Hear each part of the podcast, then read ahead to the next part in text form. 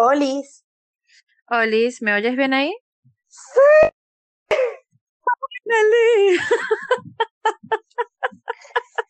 Ok, creo que deberíamos dejar esto para el podcast así.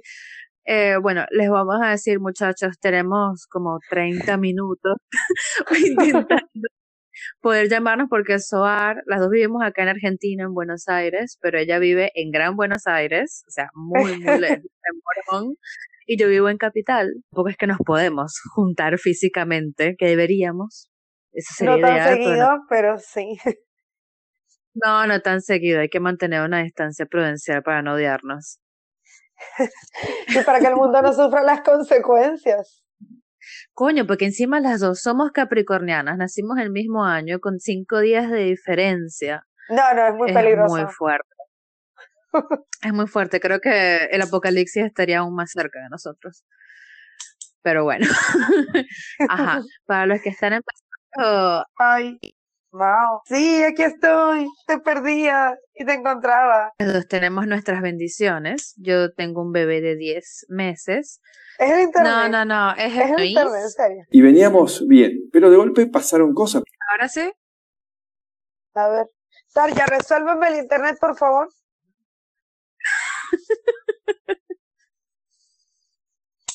Bueno, yo estoy aquí para cerca del modem como las viejitas. Mira, si me, si me paro aquí al lado del modem, será que se escucha mejor. Bueno, yo te oigo clarísimo. ¿Tú me oyes a mí? Ahora sí. Eh, ¿qué te iba a decir? Ajá, bueno, estábamos en que yo soy Mau y tengo una bendición de 10 meses. Soar, del otro lado, tiene una bendición de 6 años y una bendición peluda de cuatro patas que jode mucho más que la humana de 6 años. Sí, es un año gatuno, pero son como siete de humanos. Así que teóricamente ya es No, mayor. huevona.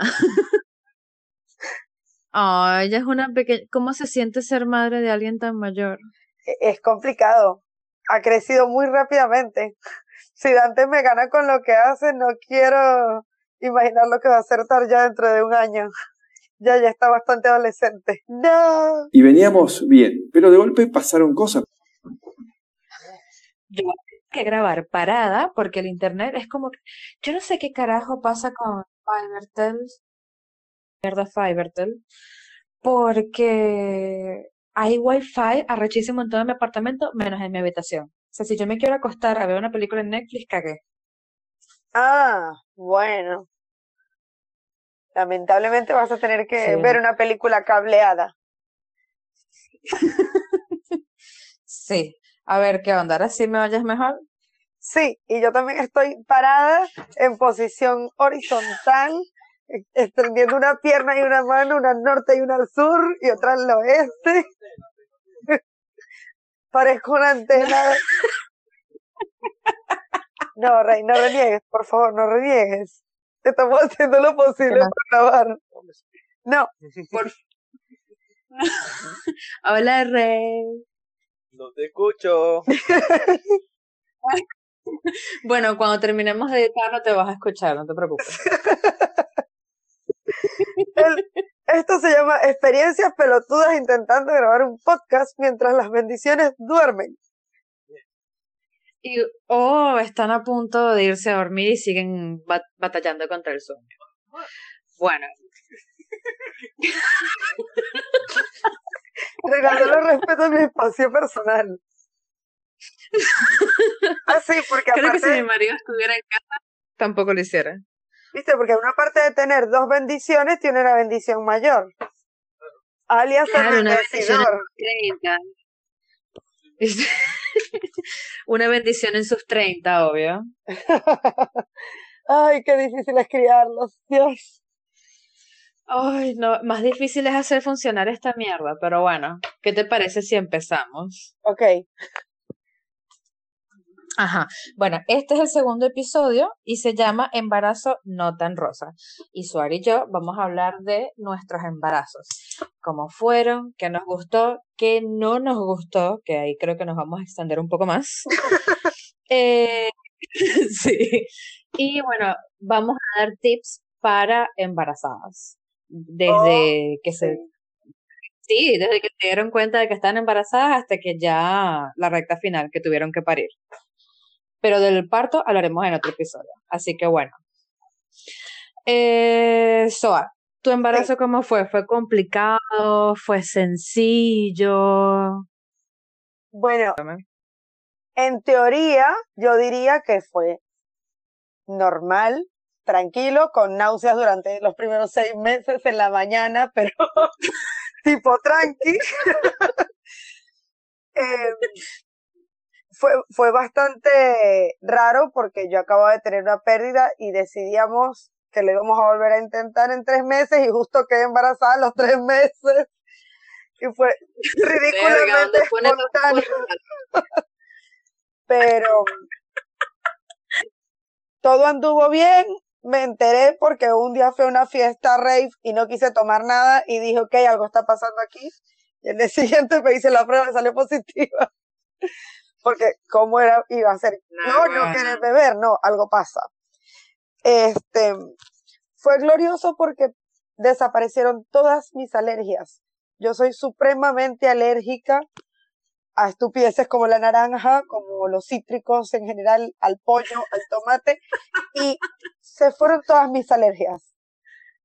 Fue increíble, fue lo máximo. Pero a los cinco meses y medio tuve cólicos nefríticos, así que me mandaron casi que un mes de reposo y ahí empezó la sobreprotección global. El tema de no te muevas, no respires, te duele, no te duele, te buscamos, no te buscamos, ay, Diana se quejó, ay, no, ay, pobre Soar, no. Y bueno. Ah, claro, me acaba de recordar por vía escrita mi señor marido la acidez infernal que la curaba a punta de chicha, que es una bebida venezolana bastante dulce, y un hambre infinita e insaciable con instintos homicidas cuando se presentaba. Yo era capaz de llorar, gritar, patalear y demás cuando me daba hambre si no me daban algo de comer que me gustara en los siguientes 10 minutos a decir tengo hambre. Creo que en eso está bien. Coño, ¿sabes? qué me pasó a mí? A mí me dio antojo de comer comida venezolana. No quería comer otra mierda que no fuera comida venezolana. O sea, yo quería unas empanadas fritas de verdad. Yo quería arepas, yo quería yacas, yo quería pequeño, ketchup.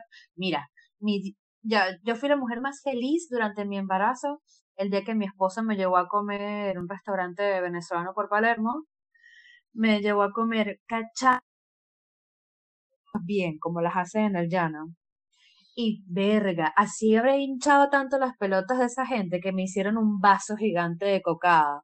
No había comido, no había tomado cocada en tres años. Y era como, maldición, qué rico. Pobre Gastón. Fue hermoso. Pero Sí. Pero, ¿sabes qué? Eh, yo hice la pregunta en, en Instagram de que, de cómo fueron los embarazos de las que nos siguen, las mamás que nos siguen. Y muchas personas sí me dijeron que tuvieron acidez y que tuvieron náuseas. Pero yo tenía entendido que las náuseas te dan es cuando el bebé viene con mucho pelo. Pero si ustedes hubiesen visto a Daryl cuando nació, era una totuma de pelo. Bueno, dicen que en realidad es la acidez, creo.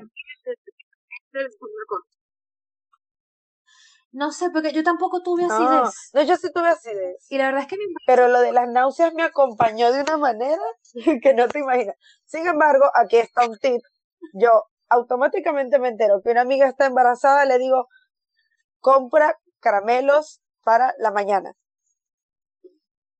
es lo mejor que le puedo haber De verdad. Ah, yo tampoco. Sabes que yo no, no vomité, no, no, nada. Lo único que sí me daba asco, pero verga, olerlo me daba a mí de todo, era los vegetales. Los vegetales verdes. Maricas. lo peor es que a una cuadra de mi trabajo hay un chino por peso y todos los días, ¿verdad? Como buena soltera, yo gastaba mi plata en comida todos los días me iba a comprar mi almuerzo y yo estaba intentando, ¿verdad? Ser una niña buena, comer mis vegetales, qué sé yo. Y un día agarré y dije, mierda, no. Esta vaina está insoportable, es asqueroso. O sea, así como entré al chino, inmediatamente me fui y tuve que ir a otro lado. Y, me, y los olores eran súper, verga, demasiado sensibles. Eran espantosos, de verdad, sí, no podía... Sí, yo no tengo olfato y embarazada era una aspiradora. Todo lo que se acercaba, yo lo, no solamente lo olía, lo inhalaba, lo sentía, era horrible. Horrible, porque eso quiere decir que podía detectar cuando mis cuñados estaban sudados, o cuando estaban a un kilómetro, o cuando estaban a dos metros. No, era horrible. Era horrible. Lo bueno es que a mí siempre me compensaban todo con comida. Yo estaba triste y me daban comida. embarazada, eh, Y veníamos bien, pero de golpe pasaron cosas. no, mi primer trimestre fue en verano y el verano acá en Buenos Aires es un asco. Entonces te podrás imaginar, si uno normal puede oler a la gente horrible y asquerosa sudada en la calle, imagínate embarazada. Ese fue un cóctel de gérmenes que yo podía oler a distancia. Pero entre todo fue bastante tranquilo, pero yo detesté estar embarazada. Era una ladilla. Me salieron hemorroides, o sea, en mi puta vida salía Sí, y tú como que no puede ser que esto como, es lo que yo "What the creo que... es esa mierda?". ¡No! Sí. Yo creo que no se lo llegué a Sí, contar a no, Rey. marica, es horrible. Y Creo que entonces no se lo después te pones a investigar como la. No, no, no, o sea, fue horrible. Y después investigando, eh, salían.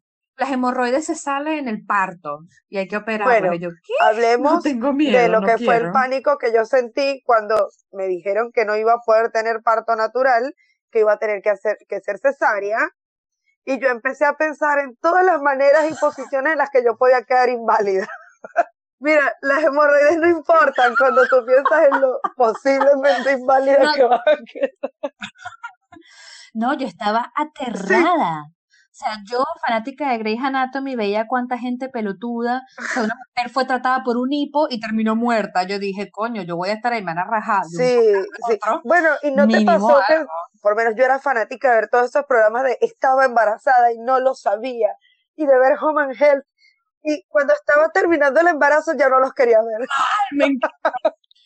No, a mí me pasó, me pasó algo muy extraño y las que nos están oyendo, si están pasando por esto, de, créanme que no están solas, es muy común.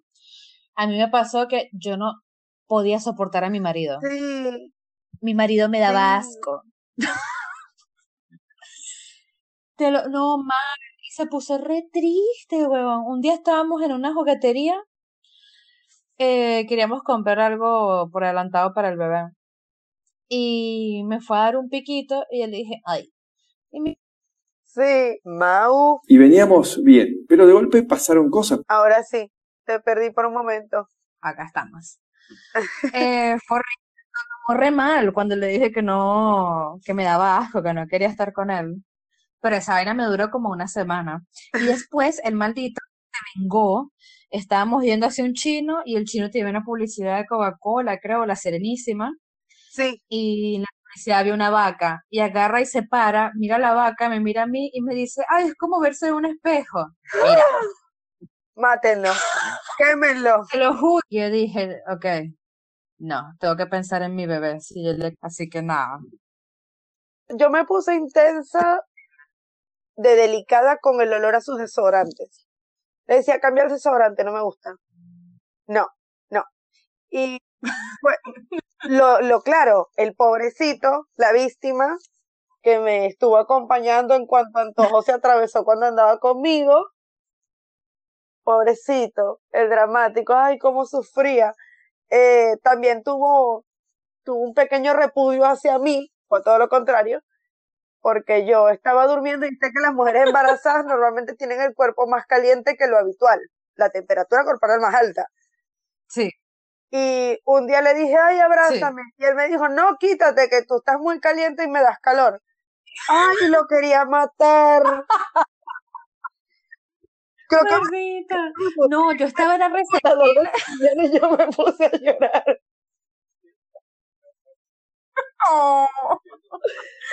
Y bueno, mi hermana se fue de viaje tres días también y pasé los tres días llorando cuando yo a mi hermana la odio.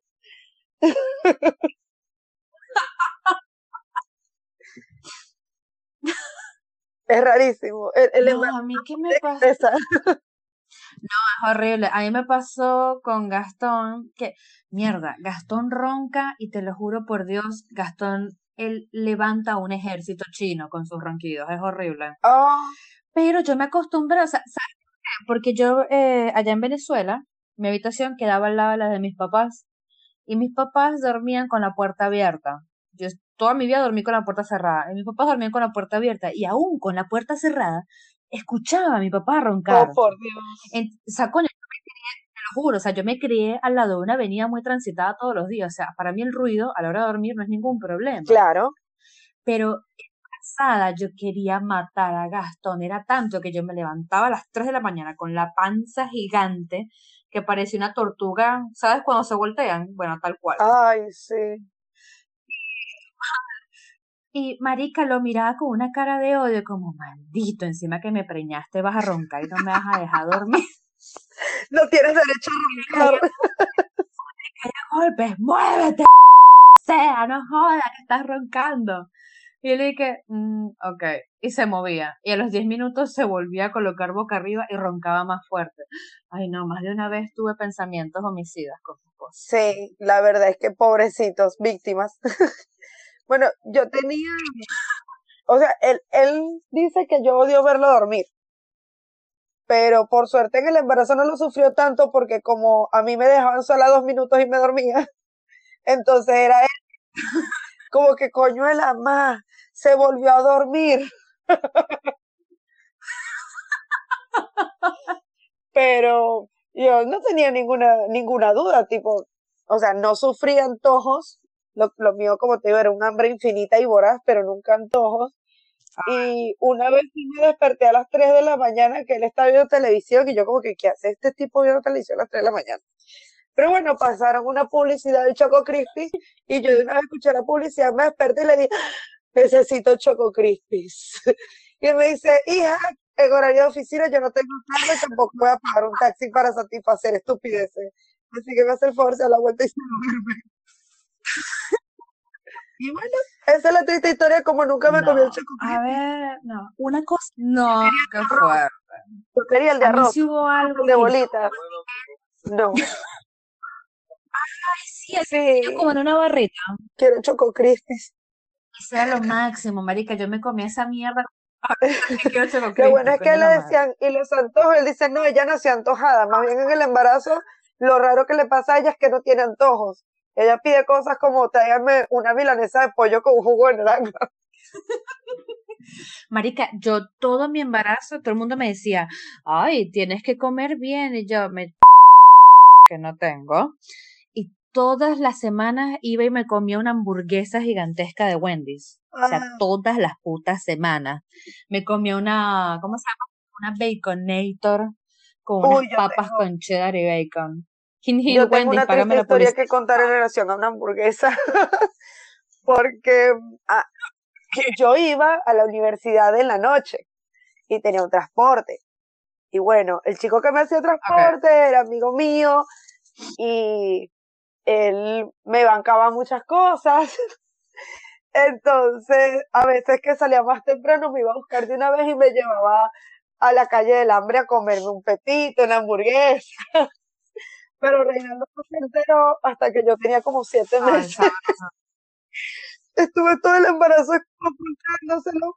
Y un día me llama y yo no pude, no corté bien la llamada y digo, uy, que Reinaldo no se entere que me fui a comer una hamburguesa porque me va a matar si no le llevo nada. Y a los dos minutos me llamó histérico. ¿Cómo que te estás comiendo una? Y yo, no, no, no es lo que parece.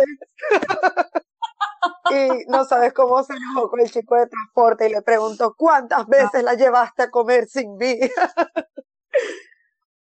No joda, mijo. Ya te hicieron el cálculo. No, ¿sabes qué odié yo de mi embarazo? Caminaba como pingüino, porque mi hijo, él nació pesando 4 kilos 600, o sea, se podrán imaginar, yo que de por sí antes de embarazarme tenía una panza horrible, después que me embaracé de ese muchacho gigante, era peor, era el doble de panza.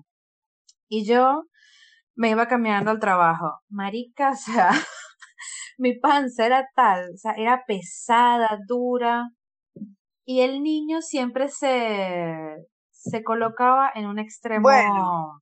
del vientre.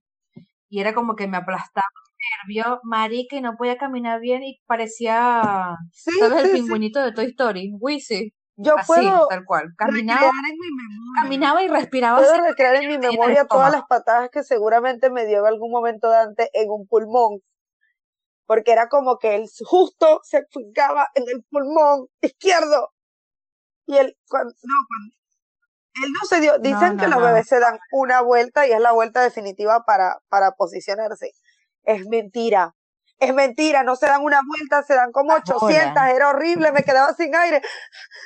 No, ya, ya pasó, ya pasó. única vez que mi hijo se quedó quieto en la misma posición una semana entera fue la semana antes de él, dar- de antes de él nacer. Porque el resto es hijo Sí. de puta, primero que era chaucero. Él como que sabía que yo le estaba tomando una foto a la panza y era como que se estira, veías como la panza se, se subía como si Sí. tuvieses un alien adentro. Y era como que yo también quiero aparecer en la foto. Necio. Y, dato cómico, mi esposo, a él le gustaba hablarme en la panza.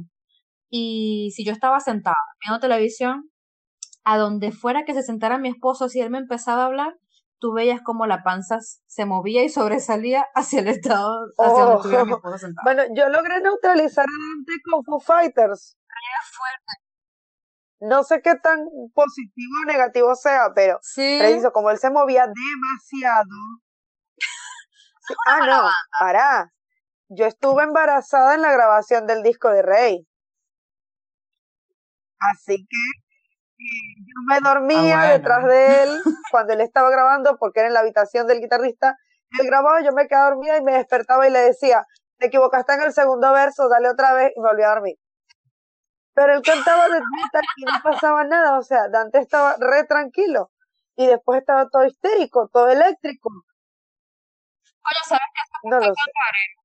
Entonces, un día, No, pero ¿sabes qué se pasó con Daryl? Daryl ya me, me ponía unos auriculares gigantes alrededor de, de la panza y yo le ponía, ¿verdad? Yo queriendo Sí. que mi hijo fuera un poco más normal que sus padres, yo le ponía Weeknd, le ponía los Backstreet Boys, le ponía música de los 80 y de los 90, nada que ver. En el momento en que le puse Black Sabbath, ahí ese niño fue como que, ah, se calmó y yo, huevón, porque yo soy la que lo carga, pero sí. idénticos a los bueno, este fue porque a mí me, me dice un amigo que por qué no le pongo a escuchar Foo Fighters y me regala un DVD que ellos hicieron con un show acústico.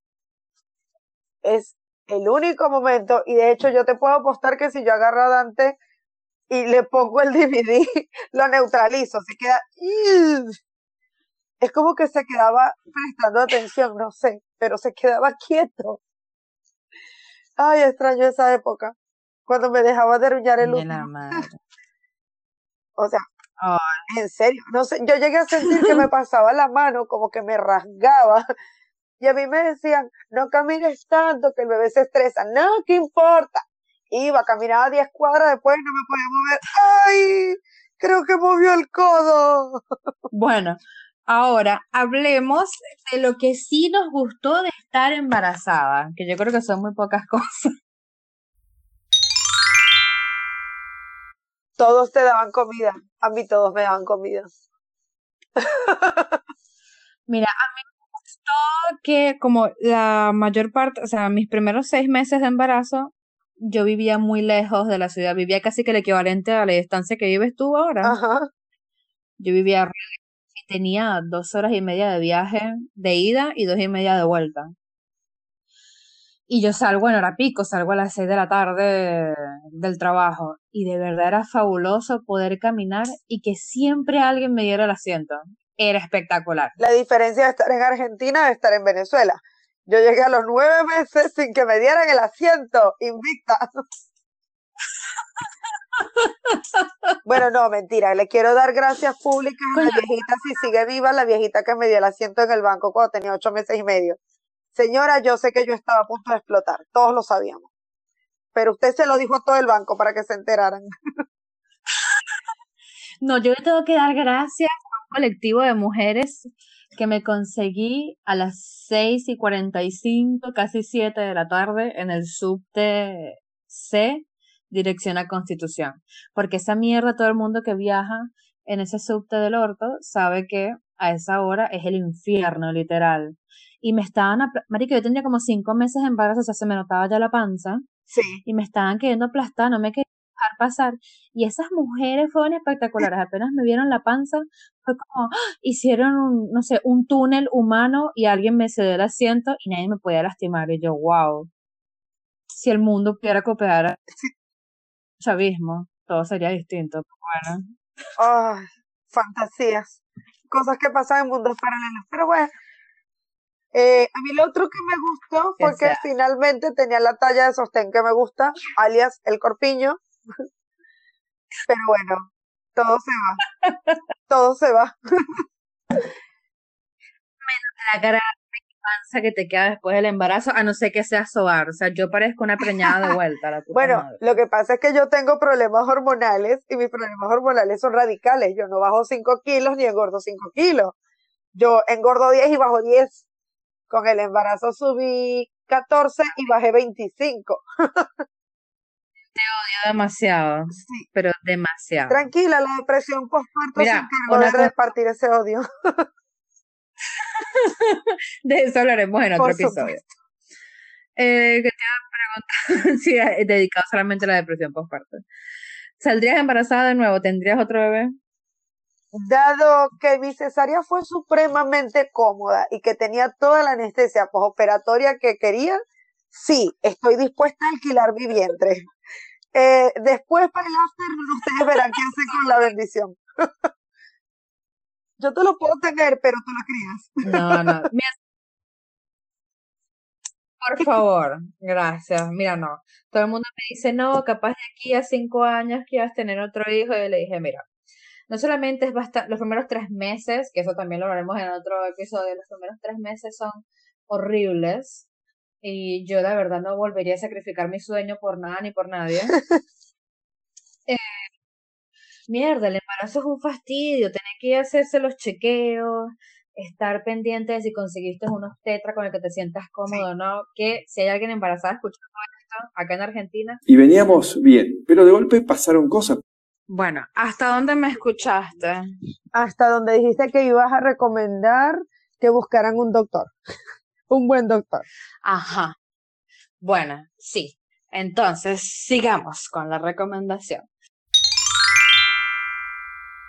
Sí. Yo iba a recomendar a mi obstetra Facundo Fiameni.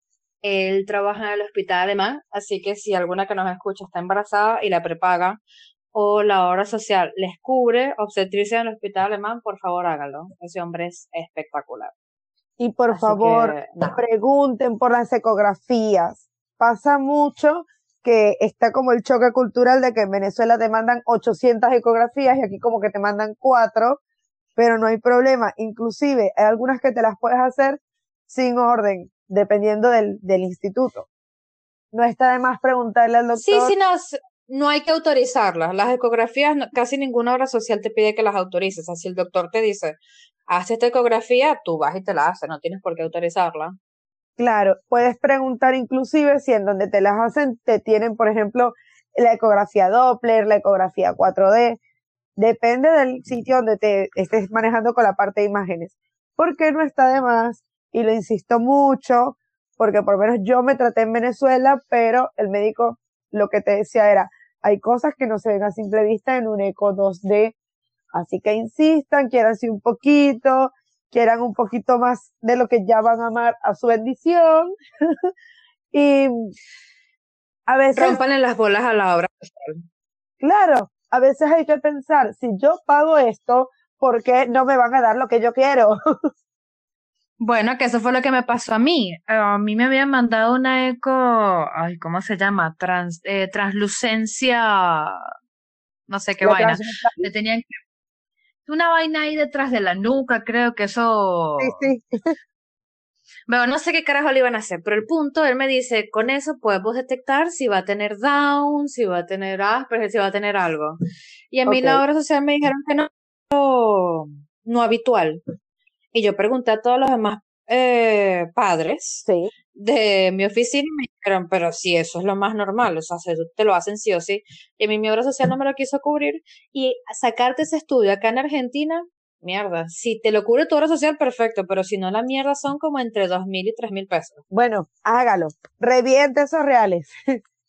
por favor, porque de verdad yo después de que me dijo eso, o sea, yo no tengo ningún problema, pero mierda, si criar a un hijo es difícil, imagínate uno que tenga necesidades especiales. Eso es un trabajo arduo. Claro. Y yo pasé todo mi embarazo pensando de que cómo iba a ser la cosa, o sea, si de por sí un niño es difícil, imagínate un niño que tenga Down o que tenga Asperger o que tenga autismo, lo que sea verga, o sea, es un poco para estresarse. No sé para no qué, pero sí estén pendientes siempre de su chamo, marico, o sea, tienen que estar pendientes de su chamo. Claro, incluso desde el momento en que te enteras, hay personas que eh, se hacen la prueba y directamente esperan a que llegue el turno para ver si se hacen una ecografía, quizás, tal vez, probablemente.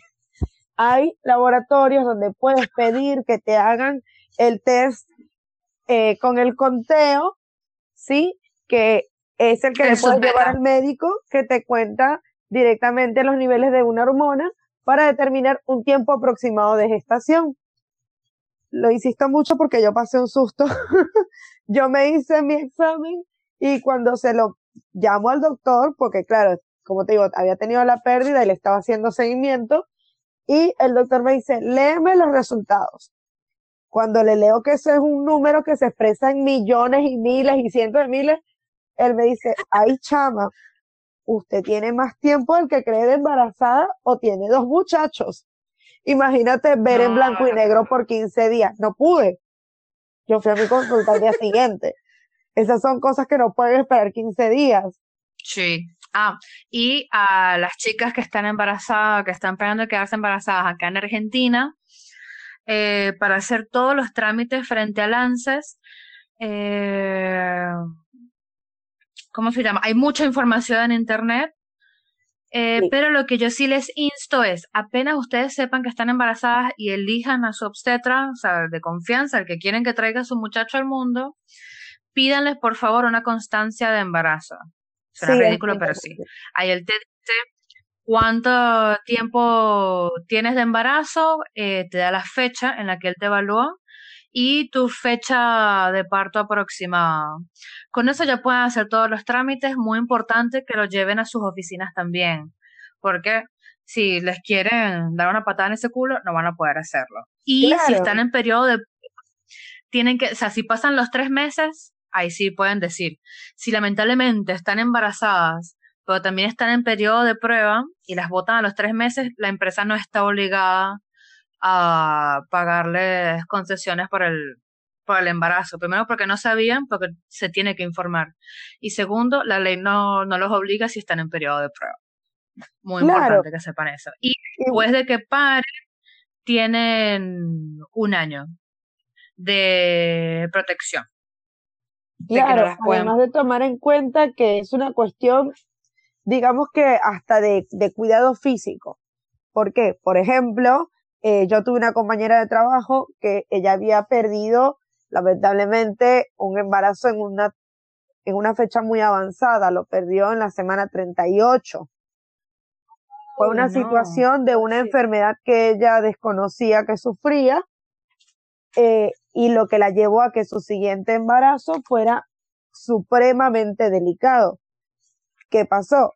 Que ella se enteró que estaba embarazada y ya necesitaba, por ejemplo, ciertas concesiones mínimas, pero que si se sentía mal, ella se podía estar en el baño una hora tranquilamente del susto o con las náuseas o con lo que sea o con la tensión. Entonces, mientras más rápido vayas al médico, te hagas tu control y hagas tu constancia, más rápido puedes informar a la parte laboral y precisamente que sepan que no es porque te fuiste de hora al baño, eh, que no es que tú estás diciendo que te sientes mal porque estás exagerando, sino porque hay ciertas condiciones que se detectan más temprano que otras y que probablemente sí vas a hacer tu jornada de trabajo, pero vas a tener ciertas interrupciones involuntarias más allá de lo normal. ¿Qué pasó? Tengo a mi bendición peluda aquí haciendo intervención. Ahí tenemos a la bendición peluda. Ella también fue buscada con mucho amor y duramos tres meses en proceso de adopción. Me daban náuseas la gente que me preguntaba boludeces antes de darme una gatita en adopción. Fui testigo. Pero bueno, ha llegado felizmente a nuestras vidas y después habrá, habrá algún capítulo especial sobre las adopciones peludas, Por supuesto que sí. porque esto fue todo un parto, señores. Bueno, si yo contara el de mi antiguo perro Richard, te vuelves loca, ¿verdad? Fue todo muy cómico. Pero bueno. A ver, ¿qué más? Ah, por favor, y un último. Mau, Y veníamos bien, pero de golpe pasaron cosas. dijiste último tip y te dejé de escuchar. ¿Qué mierda? ¿Cuál es mi último tip? Dame mi último tip. Que el último tip Ya es- va, ya va. Era la última dip, era la salsa. ¿Tienes guasacaca ahí? No. Entrégame la guasacaca. tuviera guasacaca. No. Para Ok. los que nos escuchan que no son venezolanos, guasacaca es como la guacamole. Es una salsa cremosa a base de, de palta, de avocado. Es un dip. Ay, ya me dio hambre otra vez.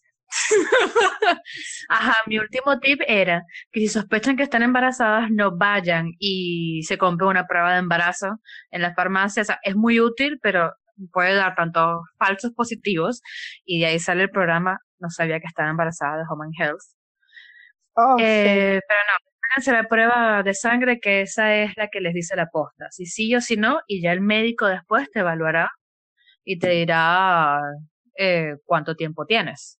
Yo voy a hacer una aclaración muy importante y porque lo vi en Mercado Libre en una pregunta. Las pruebas de embarazo no son reutilizables. Por más cara que sea, no es reutilizable. Yo quisiera saber de verdad, ¿ves? Esa clase de persona no tiene por qué estarse reproduciendo. Sí, no. La, Más te clase de persona merece una esterilización. Masiva, por favor, por Sí, favor, ella, su compañero, todo. Pero sí. bueno, creo que Tampoco eso se puede quedar embarazada dos veces en el, dura, no, en el mismo embarazo. sí, sí. Perdón por la interrupción, si eso Creo que sí se puede quedar embarazada, pero ¿cómo te explico? O sea, no es que quedas embarazada, no es que si tienes cuatro meses de embarazo y tienes sexo, vas a quedar embarazada otra vez. No. Hay un, hay un fenómeno eh, en nuestros úteros que puede suceder. Eso pasa mucho en las personas que tienen, ¿cómo se llama? Ah, antecedentes de gemelos en su familia de que si en el mismo día una mujer tiene sexo con dos hombres distintos, es muy probable que si ambos eyaculan y ella tiene el, el gen de los gemelos, es muy probable que ella tenga un hijo de cada uno. Oh, por Dios. Pasa. Hablando de Pasa, pesadillas. marica. Ah, No, imagina, o sea, te- de que uno te caiga bien y el otro te lo cogiste porque ya está. Y marico, o sea, salí preñada dos veces de dos tipos distintos. Ay, no, que la dicha. La buena noticia es que si no sabías de quién era, no hay problema porque son de los dos. Ah, sí. Y esos muchachos yo me pierdo por Ay, bueno, so- son cosas que pasan de una en un millón. Nosotros estamos hablando de cosas un poco más comunes. Sí, por favor, eso no es que a mí ya eso nos pasó, pero esas cosas pasan. Asegúrate de que no te pase a ti también, por favor. Y por favor, a- ahórrate tus impulsos homicidas cuando te pase, como me pasó a mí con mi marido, que mi marido a mí me preña, y ya después que tenemos dos, tres meses de embarazo, viene y me dice, ay, ¿sabías que en mi familia está el gen de los gemelos? Mira, Eso se pregunta. casi le entró tiros a mi esposa. Esa es otra cosa. ¿Cómo? Esa es otra cosa. Inclusive, yo no sé si lo diría al momento de ir a la primera cita al médico. Incluso yo lo diría en la segunda cita con tu potencial padre de tus bendiciones. Es bueno hacer un interrogatorio genético. ¿Sabes? Hola, sí, ¿cómo estás? Disculpa, ¿tienes antecedentes de trillizos, quintillizos misteriosos, embarazos cuádruples?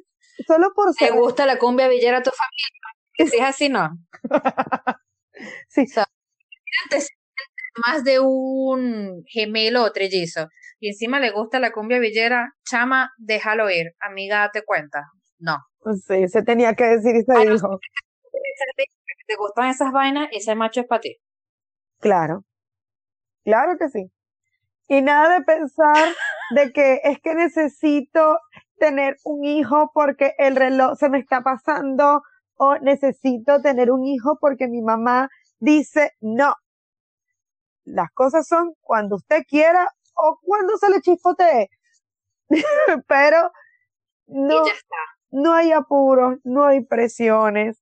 Estamos en un mundo moderno donde todas podemos hacer 854 veces cosas al mismo tiempo.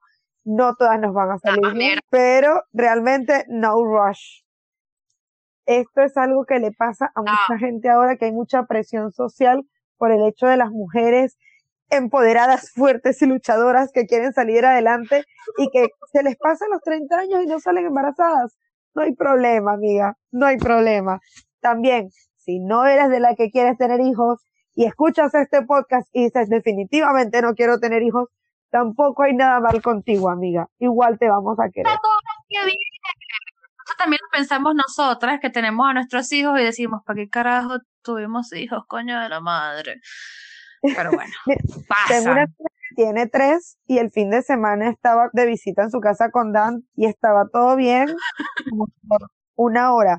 A la segunda hora ella corría por los pasillos y me decía, no tengas otro. Joa, te la No, horrible.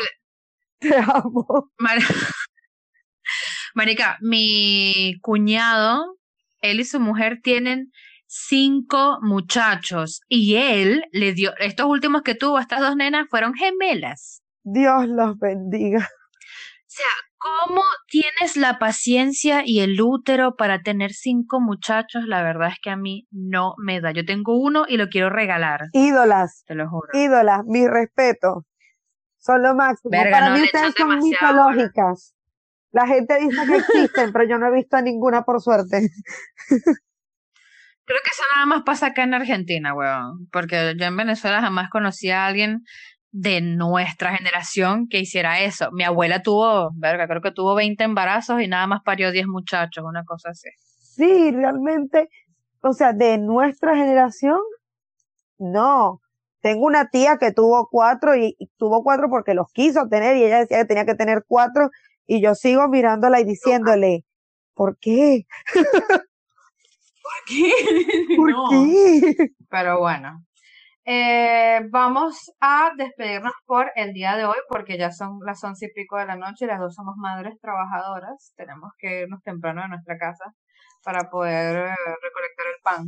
Sí, eso era de de supervisar, bendiciones. eso era para mí de supervisar el almuerzo que se supone que tiene que estar listo porque Reinaldo lo está haciendo, porque mamá está haciendo un podcast. Muy bien.